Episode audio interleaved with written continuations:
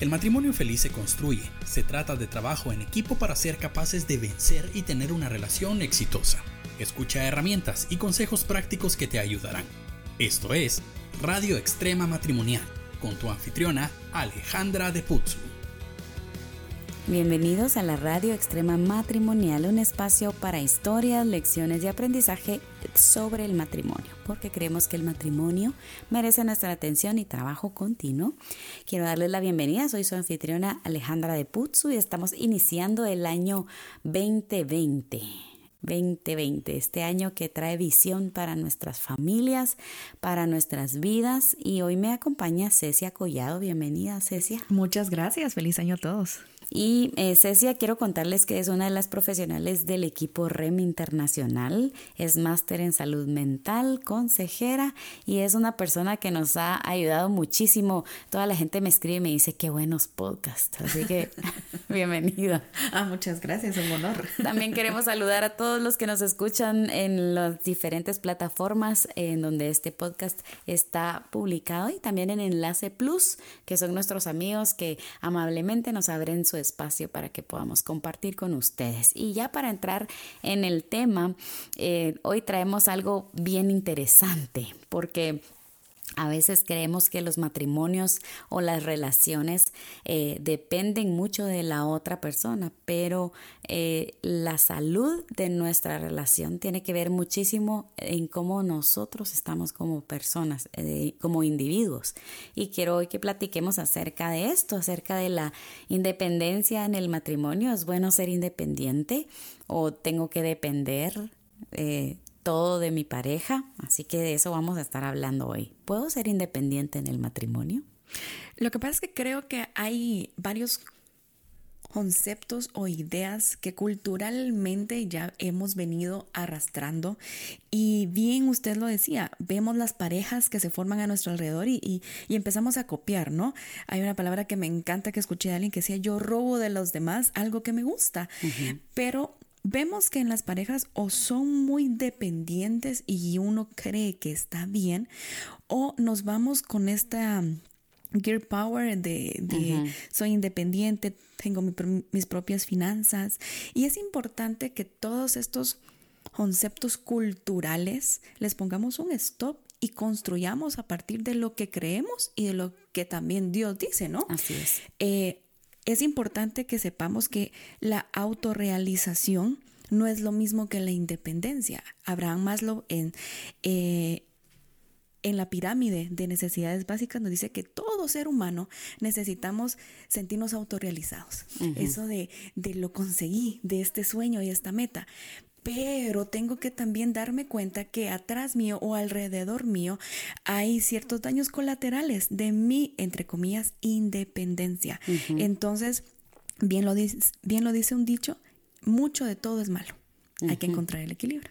Y me gustaría hablar un poquito acerca de que cuando tenemos una relación matrimonial, también nos queremos sentir eh, completos. Y esa sensación de estar completo de, de ser, de, esa autorrealización, porque también tener un buen matrimonio le, le da a uno ese sentido. Eh, pero el sentirme completo, sentirme bien en mi matrimonio también tiene que ver mucho con no tener una relación en donde yo me sienta eh, no conectado. donde no haya algo que me conecte. Entonces tengo que saber que siempre va a haber una dependencia, siempre voy a, para eso me casé, si quería estar solito, independiente, mejor me hubiera quedado sin mi pareja. Entonces creo que tenemos que hablar un poquito acerca de estas, eh, de estos estilos culturales. Em, yo siempre cuento en los podcasts que a mí me criaron para ser una persona independiente. ¿Verdad? No solo me criaron eh, en mi familia, sino que tuve eh, pues muchos problemas en la adolescencia y tuve que aprender a valerme por mí misma. Entonces, cuando yo vine al matrimonio, una de las cosas más difíciles que tuve que tratar fue el depender el tener a alguien en quien contar, con quien contar, eh, también tener a alguien a quien darle cuentas de ciertas cosas, ¿sí? Y también eh, tener a alguien que me, hay un dicho que dice, me contaba las costillas. que, me, que me decía, mira, esto no me gusta, sí. Entonces, em, creo yo que tenemos que aprender en la pareja em, este es, este sentido de que uno necesita el otro también. Por supuesto, y, hablábamos de, de, la cultura, porque, ejemplo, a nosotros se nos enseña que debemos de encontrar un culpable antes de asumir responsabilidades. Por ejemplo, en el colegio, ¿cómo te fue? Mi amiguito me pegó, él me quitó, el, no sé qué, estamos en el trabajo, es culpa del jefe, estamos con la amistad, es culpa de mi amiga. Pero eh, realmente una de las cosas importantes en las relaciones interpersonales y de pareja es tomar la responsabilidad. Es lindo poder voltear ya que estamos todos haciendo los propósitos de, del año y las metas que queremos cumplir ¿Por qué no ver, vernos hacia nosotros mismos y ser nuestro propio medidor de esa toxicidad? De decir, pues qué tanto he dependido yo de mi pareja y no me he dado cuenta. Sí, porque la dependencia es, es tanto física como emocional. Ejemplo, hay parejas que conozco que no pueden estar solos o solas. ¿En dónde estás? Ya venís, eh, saliste hace media hora de tu trabajo y no lo vamos a confundir como con celos, ¿no? Sino es esa necesidad de no te he visto, eh, no te he tocado, no estás conmigo, ¿dónde estás? ¿Verdad? Eh, y hay una dependencia emocional. No me dijo que me ama. Quitó la pierna cuando yo la quería tocar. Entonces, ah, no, ahí hay algo. Y recordemos que esa dependencia puede llegar a convertirse en un apego patológico, una enfermedad, algo que ya no deje nutrir a la pareja, sino al contrario, la haga cada vez más pesada y más pesada y más pesada. Me gustaría que pudiéramos pensar en, la relación de dependencia como una letra A, una letra A mayúscula, en donde hay dos líneas que se unen en un lugar. Eh, pensando de que la, esta pareja tiene una identidad muy fuerte eh, como matrimonio, ¿verdad? Pero eh, como individuos tal vez les, les falta un poco de, estima eh, y lo que hacen es depender uno del otro para vivir. No sé si usted ha visto eh, esa, esas parejas en donde no puede, yo he visto muchas mujeres que me dicen, no, es que yo si mi esposo no está, yo no hago nada. ¿Verdad? O sea, hablemos de, de, de, esa clase de dependencia, porque pues yo como le digo, tuve que aprender a, a, volverme de una línea recta que iba solita un poquito para el otro lado, pero, pero es esto, digamos, cuánto a veces eh, lo que hacemos es eh, saber que solo con el esposo o solo con la esposa tengo valor, Solo él o ella me puede dar las cosas que yo necesito. Solo él o ella puede hacer que yo me sienta validado. Solo él o ella me puede hacer que yo eh, salga adelante, ¿verdad? No sé si usted ha visto esa clase de, parejas o de relación. Y realmente eso es lo que normalmente pensamos. Cuando llegue ahora al, matrimonio, ahora sí voy a estar completa, ahora sí me voy a amar, ahora sí me voy a respetar. Y tenemos que iniciar eh, o partir de algo de que soy lo que llevo al matrimonio. Eh, no es al revés, no es cuando llegue ahí. ¿verdad? Eh, ejemplo, hay otras partes de la vida como cuando esté en mi peso ideal voy a ser feliz. No, tú sos feliz y claro, hay una parte de sacrificio, disciplina eh, que se va a construir, pero yo no soy eh, por quien es, con quien esté, ¿verdad? Entonces es importante, usted me compartía una frase bien bonita y es que son, eh, la relación va a ser tan sana como lo seamos nosotros, no al revés. Y me encanta cuando inician los podcasts y dice, vamos nosotros a trabajar para el matrimonio, ¿sí? Eso quiere decir que yo tengo que ver en mí misma esas partes de dependencia como de no puedo tomar una decisión.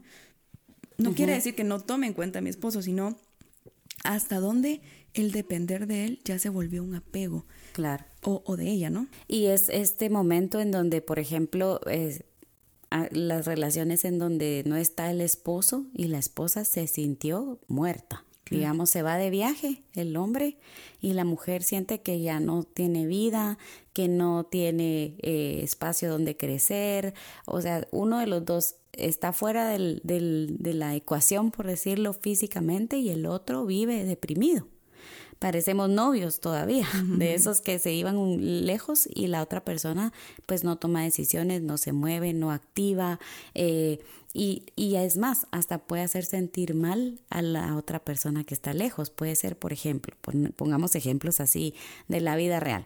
Alguien, eh, su mamá se enfermó y tuvo que irse la esposa a cuidarla por un mes. ¿Verdad? A otro país o a otra ciudad o a o, hacer ese, sí, ¿verdad? Hacer movimientos así y el esposo está llamándola, sí, como te fuiste y preferiste a tu mamá, yo me siento mal. ¿Sí? Esas manipulaciones en donde perdemos nuestro sentido de vida por estar mm, dependiendo tanto el uno del otro. Por supuesto, es que debemos de saber que la pareja es más allá de lo que nos pueda ofrecer.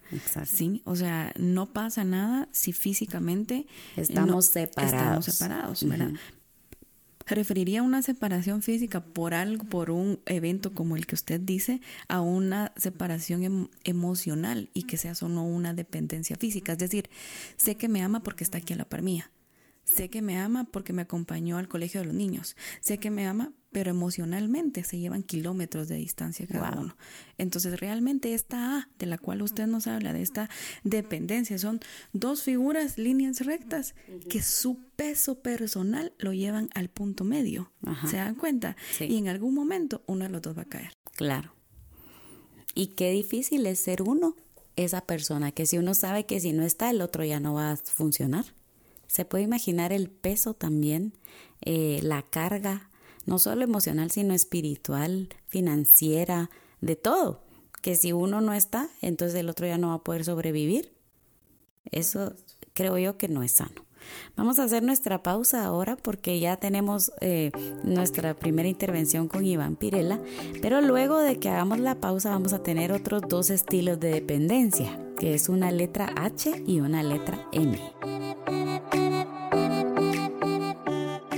Hola, te hablo Iván y estos son dos minutos de sexo aquí en la radio extrema matrimonial. Hoy quiero hablar de una plaga moderna que ha estado erosionando la intimidad en el matrimonio. Quiero hablarles acerca de la pornografía. Sí, la exhibición pública de relaciones sexuales a gran escala de algo que debería ser privado e íntimo dentro de una relación matrimonial. El problema con la pornografía es que la pornografía es una distorsión del sexo, no es mostrar lo que es el sexo y la sexualidad. No, es una distorsión. Sobre todo tomando en cuenta que los que participan en la pornografía son actores, actores que le pagan por actuar, por fingir, por eh, fingir orgasmos o satisfacción que muchas veces no sienten. En algunos documentales que ya se han realizado con actores pornográficos, muchas veces ellos han dicho que no sintieron ningún placer sexual en una escena pornográfica, pero les pagaron para gritar y hacer creer que sí lo estaban sintiendo. Ahora, el problema es cuando la pornografía se convierte en tu tutor para tener sexualidad. El problema es cuando quieres llevar a la cama de tu matrimonio a la intimidad de tu matrimonio, quiere llevar lo que ves en una escena pornográfica. Y quiero recordarte que la pornografía no es más que placer por placer, pero no es amor. Y tu pareja con quien te casaste no es una actriz pornográfica. Por lo tanto, si quieres llevar la pornografía como el consejero de tu matrimonio, te vas a meter en problemas porque lo más seguro es que tu pareja se sienta usado o usada y no amado o amada. Jamás pongas a la pornografía como el tutor, el consejero, el maestro de la intimidad de tu matrimonio, porque la pornografía no fue la que creó el sexo. Distorsiona el sexo que Dios creó. Recuerda que en estas escenas los actores fingen, pero en tu matrimonio no es una actuación. Son dos personas reales que sienten y que merecen ser amadas. Amor es algo que nunca verás presente en la pornografía. Estos fueron dos minutos de sexo aquí en la radio extrema matrimonial. Muy bien, y ya estamos de regreso y nos quedamos pendientes con dos letras más acerca de estos estilos de dependencia y la otra que quisiera hablar es una H. Mm, igual, eh, H mayúscula. ¿De qué se trata esta? Esta es una relación en donde, eh, digamos, cada uno, cada uno se para solito, virtualmente solo, tiene, es autosuficiente y no se deja influenciar el uno del otro sino que simplemente eh, no hay mucha identidad de pareja y hay muy poca conexión emocional. Son, si uno se va, el otro pues casi que no siente nada, ¿verdad? Eh, no, no le importa que estar lejos. Y he visto parejas que están en esta situación, no solo emocionalmente, sino financieramente, eh, en la crianza de los hijos, en diferentes cosas que que a veces dicen, no, nosotros eh, así lo decidimos, hicimos estos arreglos antes de casarnos y así nos funciona. Pero yo digo, no sé si usted ha visto esos casos en donde las parejas pareciera que son buenos amigos viviendo debajo del mismo techo no te metes con lo mío ni yo me meto con lo tuyo. y, y, así nos funciona. ¿Hasta cuándo? Porque una pareja que no se nutre emocionalmente y que no se deja influenciar el uno del otro está acabando su propio hoyo muy, muy slow, muy lento, pero igual va a pasar. Y es interesante lo que, lo que hablábamos, ¿no? De esa independencia y no estamos hablando que cada uno por su lado pueda generar, lo hablábamos al inicio, de este espíritu de autorrealización. Pero desde un punto de vista egoísta, lo único que haces es no te necesito. Entonces, pues, ¿para qué me casé? ¿Para qué estoy formando un equipo contigo, no? Sí, por ejemplo, mm, poner un ejemplo, ¿verdad? Es un cumpleaños y, dice, bueno, yo voy a comprar el regalo eh, de una persona y tú el del otro y lo dan con tarjeta separada. Sí, como para no afectar las finanzas individuales.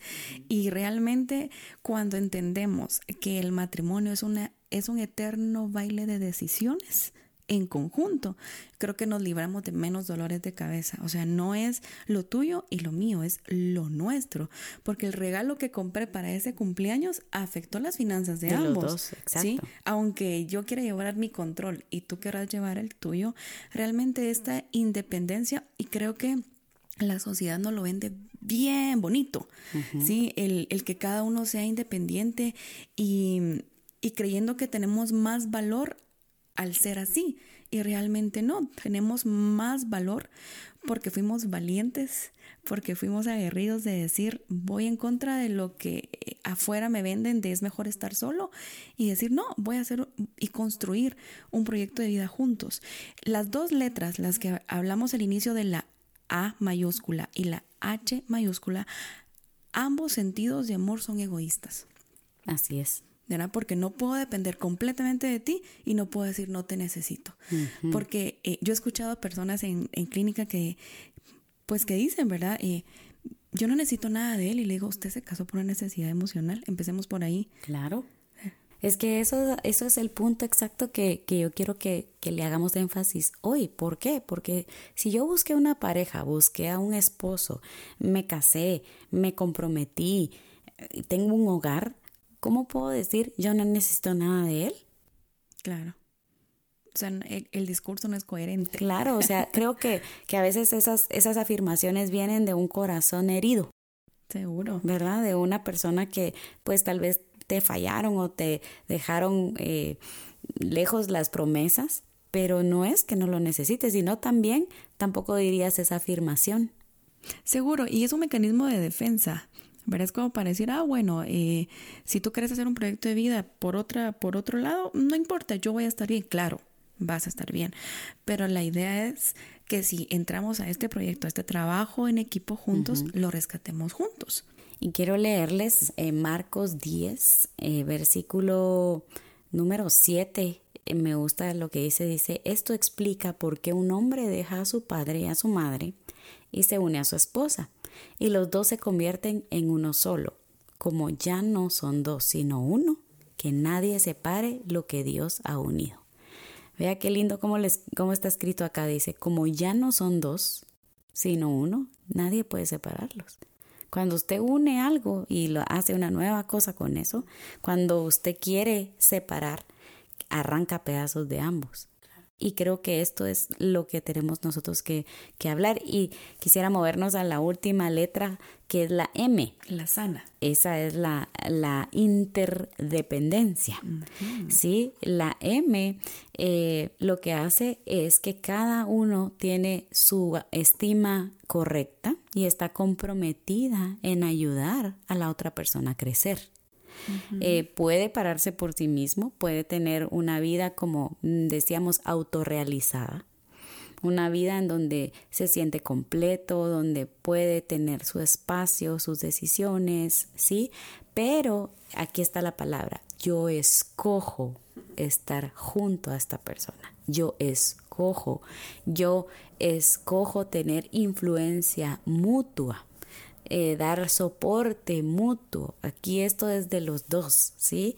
Eh, y la verdad es que eh, le da mucho más sentido al matrimonio tener esta clase de dependencia, en donde yo digo, bueno, si algún día mi esposo no está, yo me voy a sentir igual de feliz. Yo voy a estar contenta porque él está trabajando, porque él está haciendo lo que Dios lo llamó a hacer, está produciendo, ¿verdad? O está cuidando a un familiar, o está en donde Él quiera que sea que esté, pero yo estoy segura porque yo tengo una vida propia. Sí, me siento feliz siendo yo. Entonces, mi identidad no está basada en ser la esposa de tal persona o el esposo de tal persona, sino mi identidad está basada en quién soy yo en Dios. ¿Sí? Quién soy yo en, Dios, Dios me dio a mi identidad. Hay veces que queremos cargar a nuestra pareja con las necesidades que solo Dios puede llenar. Y por eso es que traemos estas cosas negativas al matrimonio, porque queremos que nuestro esposo nos pague las cuentas de, de padres ausentes. Queremos que nuestro, nuestra esposa nos pague la, cuenta de, de, de sentirme aceptado, amado, ¿sí?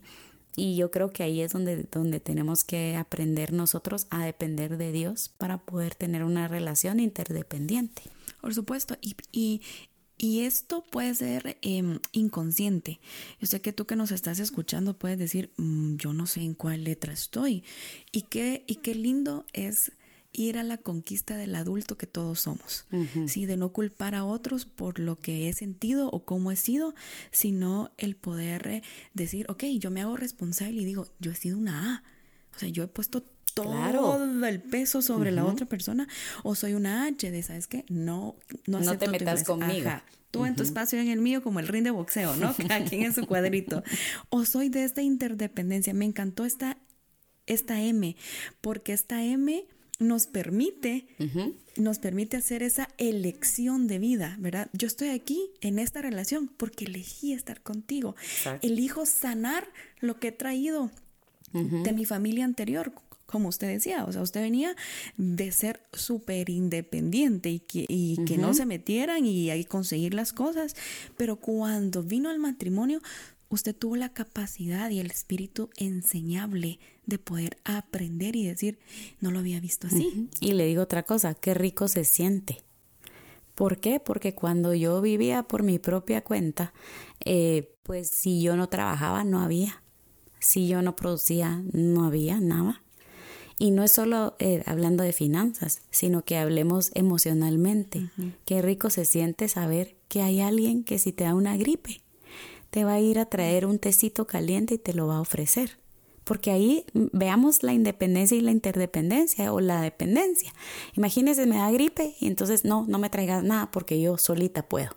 Entonces el otro que está pintado ahí, ¿sí? Y le matamos la iniciativa y luego nos quejamos.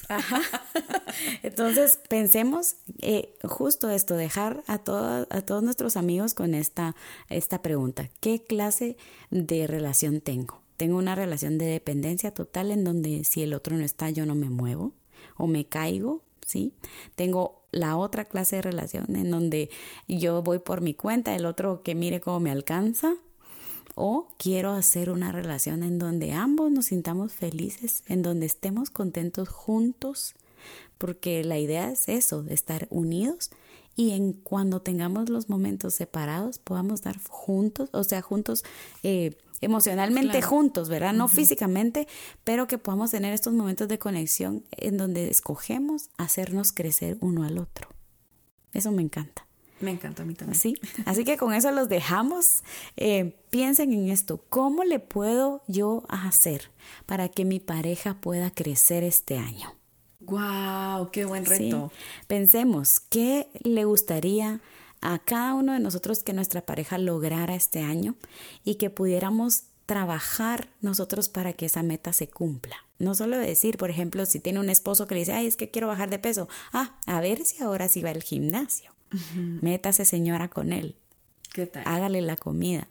O por ejemplo, si su esposa, esposo quiere volver a la universidad. Sí, o quiere retomar trabajar o quiere em, hacer un emprendimiento. ¿Cómo vamos a trabajar esta interdependencia? Y decir, bueno, este año yo voy a hacer que mi pareja crezca. Bueno, con esto nos queremos despedir. ¿Algo más que usted quiera decir? No, solo recuerden, la relación va a ser tan sana como lo sean ustedes. Así es, así que Dios los bendiga. Y ya saben que este espacio es para que ustedes también puedan hacer sus preguntas. Si alguno tiene algo que quiere que hablemos, nos pueden escribir.